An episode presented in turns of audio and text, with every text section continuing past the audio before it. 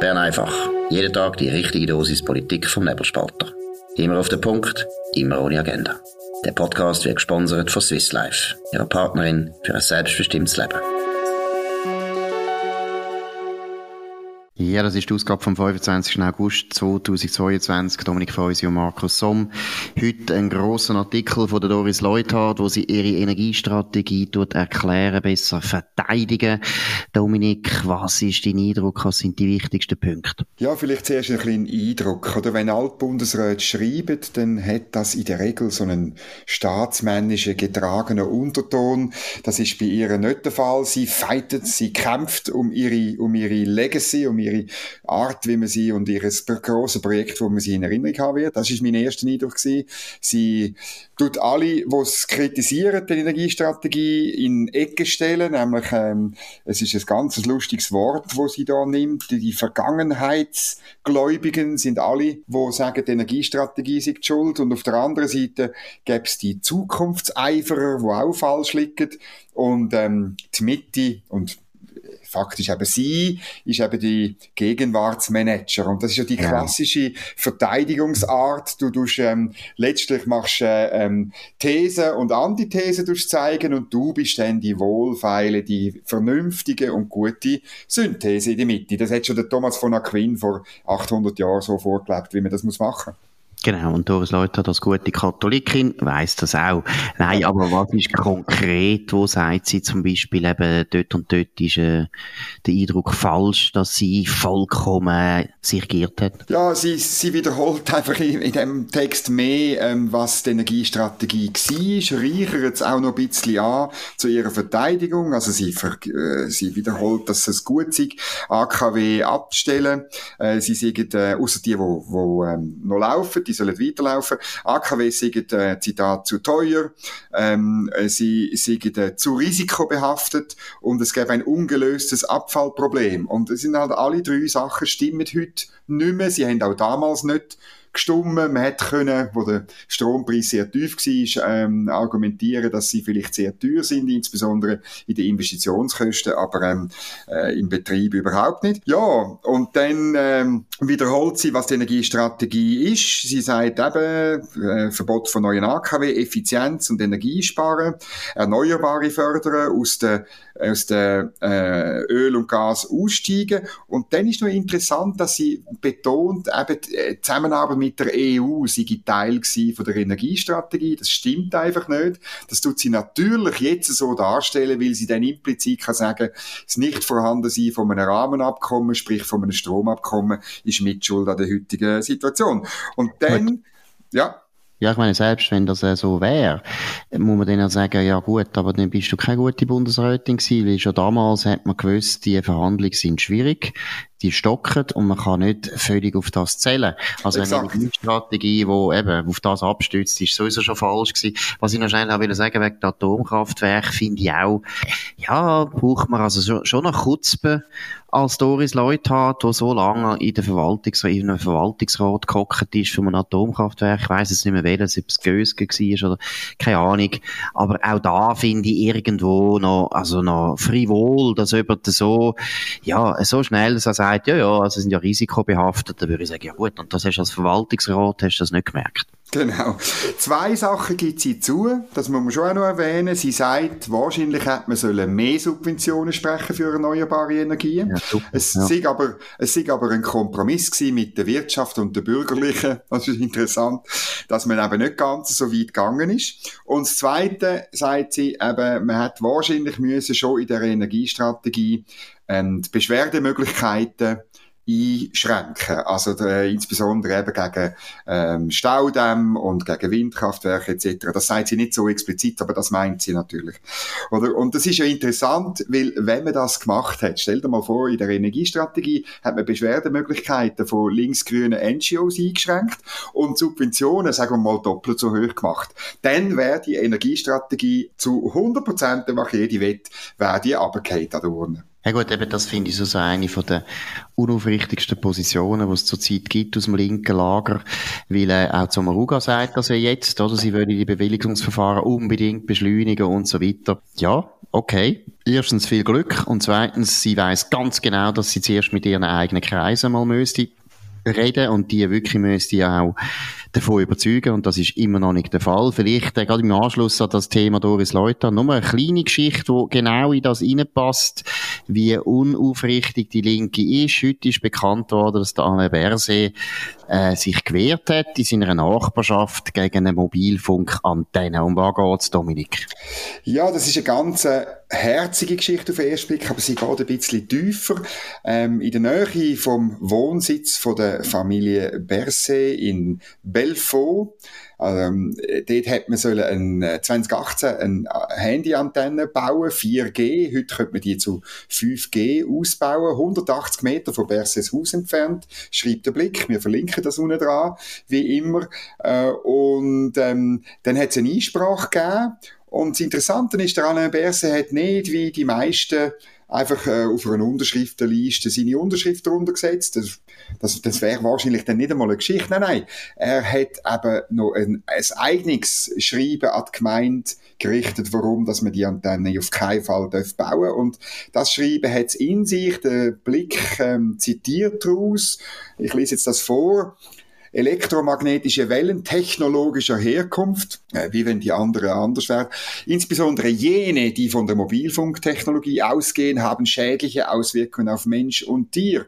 Und das ist einfach deswegen so lustig, weil erstens das diametral dem widerspricht, wo das Bundesamt für Gesundheit, wo mal ein Berse unterstellt ist, äh, sagt. Das ist einfach ganz anders. Es können zwar zu Erwärmungen kommen, aber es passiert nichts. Und es ist lustig, es ist die, die 5G oder Handyantennenkritiker. Das ist genau die Szene, wo komplett absurde Sachen behauptet, Technologie ablehnt, Fortschritt ablehnt, die Impfung ablehnt. Also er kann sich eigentlich gerade bei den Corona-Kritikern kann er sich äh, einreihen. Ja, ich würde sagen, er hat ja dann, also nicht er persönlich, aber seine Kreise haben ja dann immer die Beschimpfung vom Aluhut gebracht. Und da muss genau. ich sagen, also der Alain Bers ist offensichtlich ein Aluhut. Der hat wirklich Angst vor diesen Strahlungen und hat das Gefühl gehabt, die, die Antenne muss weg. Aber es ist noch wichtiger, oder, was sonst alles dazugehört. Erstens eben, wir haben vorher das angeschlossen an die Meinung von der Doris Leuthard, man hätte die Bewilligungsverfahren noch müssen verkürzen oder straffen und so weiter. Ich meine, als Bundesrat, Alain Berset, Sozialdemokrat, kannst du das eigentlich gar nicht leisten, wenn deine Kollegin Sommaruga gleichzeitig uns allen sagt, wir müssen überall Windkraftwerke jetzt aufstellen und sie will das Bewilligungsverfahren dort verschärfen, dass es schneller geht und der gleiche Alain Berset wehrt sich an anscheinend, so wie ich jetzt auch den Brief äh, gelesen auch mit dem Argument genau. Landschaftsschutz gegen die Antenne. Und so eine Antenne ist ja, weiss Gott, das ist ja Nasenwasser im Vergleich zu einem Windkraftwerk, das vor deiner Tür steht. Also, auch da finde ich, Alain Berset, das ist eigentlich der gleiche Fall wie mit dem Privatflugzeug. Wenn deine Partei jetzt auf der Linie ist, Windkraftwerk ist das Wichtigste, was wir überhaupt machen müssen, um den Klimawandel zu kämpfen, dann kannst du gar nicht gegen so eine Antenne kämpfen. Das geht einfach nicht. Und dann das Zweite, wo eben auch nicht geht für einen Bundesrat. Du kannst doch nicht deiner Gemeinde das schreiben mit dem Namen Dr. Alain Berset Bundesrat. Ich meine, es ist doch klar, dass die Gemeinde fast nicht mehr anders kann, als da irgendwo auf das eingehen. Und das Dritte, wo mir auch noch einfällt, das steht, äh, ich weiss nicht, ob im Blick oder in einer anderen Zeitung, dass die äh, Heldin vom Widerstand gegen die Antennen selber gesagt hat, das hätte sie jetzt noch nie erlebt, dass es so schnell gegangen ist, dass so schnell eine Antenne hat müssen, dass das Swisscom so schnell hat müssen darauf verzichten, eine Antenne zu bauen. Also auch da ein Hinweis, dass Swisscom da auch gewusst hat, ah, wenn der Alain Berset einspricht, ist es vielleicht etwas anderes. Auch das hat doch ein Geschmäckli. Das geht nicht, weil Swisscom ist noch ein Staatsbetrieb. Also, alles, alles falsch. Ja, das ist genau so und äh, aber das, das ist wieder so eine Geschichte. Also der, der Privatflug-Jetpilot ähm, Alain Berset äh, beschützt sein Haus vor äh, einer, einer Handyantenne. Er ist für äh, intakte Landschaften, aber er ist für Windkraft und für Flughäfen überall und nein, es ist einfach, am Schluss ist der Mann ein bisschen abgehoben, im, im nicht nur im flügerischen Sinne. Er, er kann nicht mehr, er kann nicht mehr unterscheiden zwischen Amt, seiner Familie und seiner Person. Also, Entschuldigung, es ist einfach so, es sind alles, man kann dem immer sehr zuerst sagen, es ist eine Bagatelle, aber nein, es ist nicht eine Bagatelle. Und es ist politisch einfach, finde ich schon auch wirklich frivol, dass eben die Leute, die jetzt Kopfendeckel, auch der Bundesrat gestern, oder, rationieren dort und dort, irrsinnig viele Vorschriften macht, gerade Alain Berset, der auch in der Corona-Politik so viele Vorschriften gemacht hat, aber wenn er etwas äh, betrifft oder wenn er eben irgendwo wo findet, das gefasst mir nicht, dann tut er alle die Einsprachen machen, wo der gleiche Bundesrat jetzt findet, ja, das sollte man jetzt langsam nicht mehr machen. Also es ist schon noch, absurd, ja. Vielleicht noch zwei Sachen. Also der Sprecher vom äh, Alain Berset sagt, also die gesundheitlichen Bedenken sind also nicht das Hauptargument im äh, Brief vom Alain Berset gewesen. Und eben dann ist interessant, hat man auch noch Swisscom gefragt, weil es ist wirklich speziell. Swisscom lädt eigentlich so Projekt nicht einfach fallen, wenn es so ein eine Petition und äh, ein Problem gibt vor Ort, sondern sie zieht dann das weiter durch alle Böden durch und kommt in allen, meist, in den allermeisten Fällen recht. Also Swisscom lässt sich folgendermaßen zitieren, es ist äußerst ungewöhnlich, dass das Unternehmen eine geplante Antenne nicht baut und ähm, es käme sonst höchstens zu Projektverzögerungen. Und äh, das ist aber... Aber das ist eigentlich genau. ein an alle BRC, muss ich jetzt auch sagen. Ja, genau. genau. Ja. Aber sie, sie sagen dann auch noch, es sei aber nur ein Zufall, dass das in dem Fall ah, ja. so sei. Ja, grossartigen ja. Zufall gibt es. Super Zufall. Ja, ist ja gleich. Aber eben. Gut, Swisscom, viel Glück, weil ich meine, man muss sagen, Swisscom hat ja völlig recht. Der ganze Schrott, wo die Leute da zusammentragen, an Ängst, was die Mobilfunkantennen betrifft, absurd. Und das ist übrigens auch noch etwas. Soviel ich weiss, hat Alain Berset auch ein Handy. Ich würde mir jetzt empfehlen, kein Handy mehr zu haben, weil das geht nicht, das ist ja viel zu gefährlich. Gut, jetzt gehen wir auf ein anderes Thema, wo natürlich auch gestern haben wir es auch schon angesprochen, die linksgrüne, ähm, wie soll ich sagen, klimapolitisch erweckte Seite hat nochmal etwas gefunden, was es verbieten könnte. Was ist jetzt das neueste Gerät, das nicht mehr geht? Ja, ich gehe davon aus, dass wir eine grosse Serie machen können, also mindestens äh, eine Sprache oder jetzt eben sogar täglich ein neues Verbot. Nämlich natürlich, es wird Herbst, die Laubbläser müssen weg. Oder die Laubbläser müssen weg und die Politik muss endlich handeln. Äh, da reden wir jetzt, äh, gestern haben wir von den Grünen auf nationaler Ebene geredet, da reden wir jetzt von der SP und von den Grünen in der Stadt Zürich. Ihr müsst also alle Besen kaufen und äh, mit dem Rechen wieder die Blätter zusammenwischen. Das macht man jetzt am Morgen am 5 Uhr in einer kollektiven Anstrengung und alle haben wahrscheinlich ein blau-weißes Halstuch rum und singen irgendwie den, den, den Sechsi-Leute-Marsch oder so oder die internationale, ist egal. Nein, das ist das nächste Verbot und es ist klar, natürlich, mich regt das manchmal auch auf die Töne furchtbar, aber sie sind halt unglaublich effizient. Ja gut, und eben, ich meine, das ist einfach der Kapitalismus. Und wenn es Produkte gibt, die neu sind und gut und innovativ und die ja. Leute wollen die, dann soll es die einfach geben. Außer das sind Produkte, die anderen Leuten Schaden zufügen. Und das ist, glaube ich, beim Laubbläser nicht so. Auch ja, in deine feinen, feinen Ohren natürlich schon zu Schaden kommen, da gebe ich zu. Aber du gehst ja auch schiessen, also auch du bist nicht genau. entschuldigt. Du kannst nichts mehr sagen. Nein, aber es ist doch auch, oder, warum tun wir denn die E-Velo nicht verbieten jetzt? Jetzt, wo wir keinen Strom mehr haben. Ich meine, es gibt keinen Grund, dass man E-Velo fährt, weil letztlich kann jeder, wenn er ein gut trainiert ist, auch der Susten und der Gotthard und der Furka rauffahren. Wir brauchen kein E-Velo. E-Velo ist ein absoluter nein, Und das macht eben, das macht, was? Ja? Ja, nein, die E-Velo, die fahren mit wunderbarem deutschen Kohle- oder Gasstrom. Das ist natürlich viel, viel grüner als die Laubbläser, die mit Benzin, äh, Nein, Laubbläser, ja, das stimmt, aber Laubbläser gibt es, soviel ich weiß, auch Elektro nicht. Ich habe gemeint, ja, eine ja, die elektrischen Laubbläser. Aber ich wollte keine elektrischen Laubbläser. also, Nein, der Punkt ist eben der, wir haben es gestern angezogen, die haben das Problem mit der Moderne, außer dort, wo das Produkt betrifft, das sie gerne haben, dort gibt es kein Verbot. Das ist ein bisschen durchsichtig. Gut, jetzt gehen wir noch aufs letzte Thema. Auch ein Ärgernis, Energiepreise und wie Politik und Politiker auf das wollen reagieren. Das ist eine Geschichte von, von SRF und ich finde sie großartig, weil sie eben zeigt ein bisschen, wie Politik funktioniert. Eben die Kosten steigen.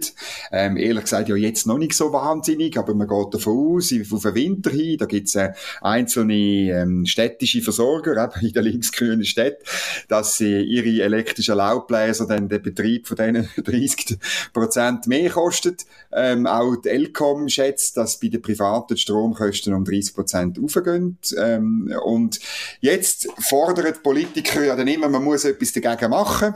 Und das Interessante ist eben, außer der FDP sind alle dafür, man muss jetzt äh, die Leute entlasten, man muss jetzt Geld den Leuten geben, den Firmen geben, per Notrecht am liebsten sofort angehen. Äh, und das ist einfach der, der, der, der Reflex, oder, wo Politik hat, statt das Problem lösen, tut man es mit Geld von anderen Leuten zupflastern. Und es ist tragisch, dass der Mike Hecker von der SVP da auch noch mitmacht, St. Galler äh, Nationalrat. Es ist klar, dass das von, von links und von grün ähm, gebracht wird. Aber ähm, ja, finde ich, finde ich schlimm. Toll am Artikel ist, dass äh, die Journalistin noch zum äh, Eimer Brunetti gegangen ist, dem Starökonom von der Uni Bern. Und der sagt ganz klar, kurz und zack, was Sache ist. Die Idee kommt, Zitat, direkt aus dem Giftschrank. Zitat Ende. Gut.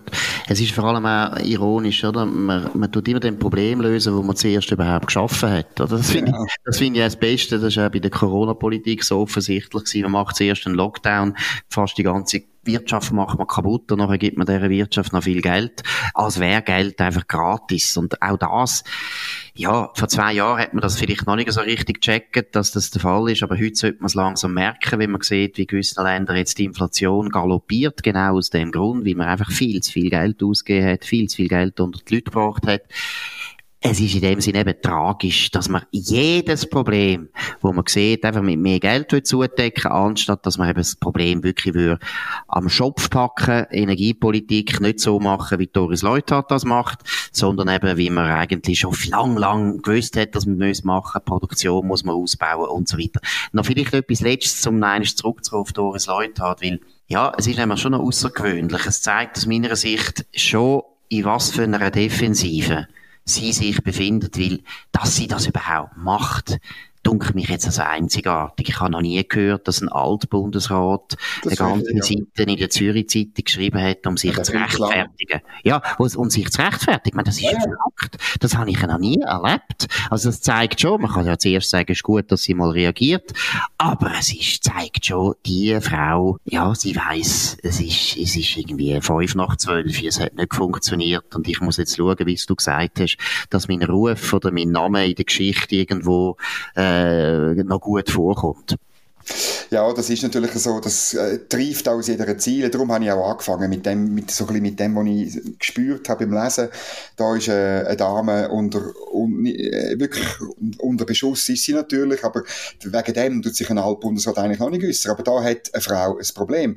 Und es ist natürlich so, gell, äh, tragisch ja, ob die Energiestrategie dann irgendwann einmal äh, zusammengeht, weil ihre eigenen Leute, die Mitte und auch die FDP, die damals dafür war, sich davon abwendet. Das ist an sich der logische Schritt aus all diesen Problemen, die wir uns eingesammelt haben.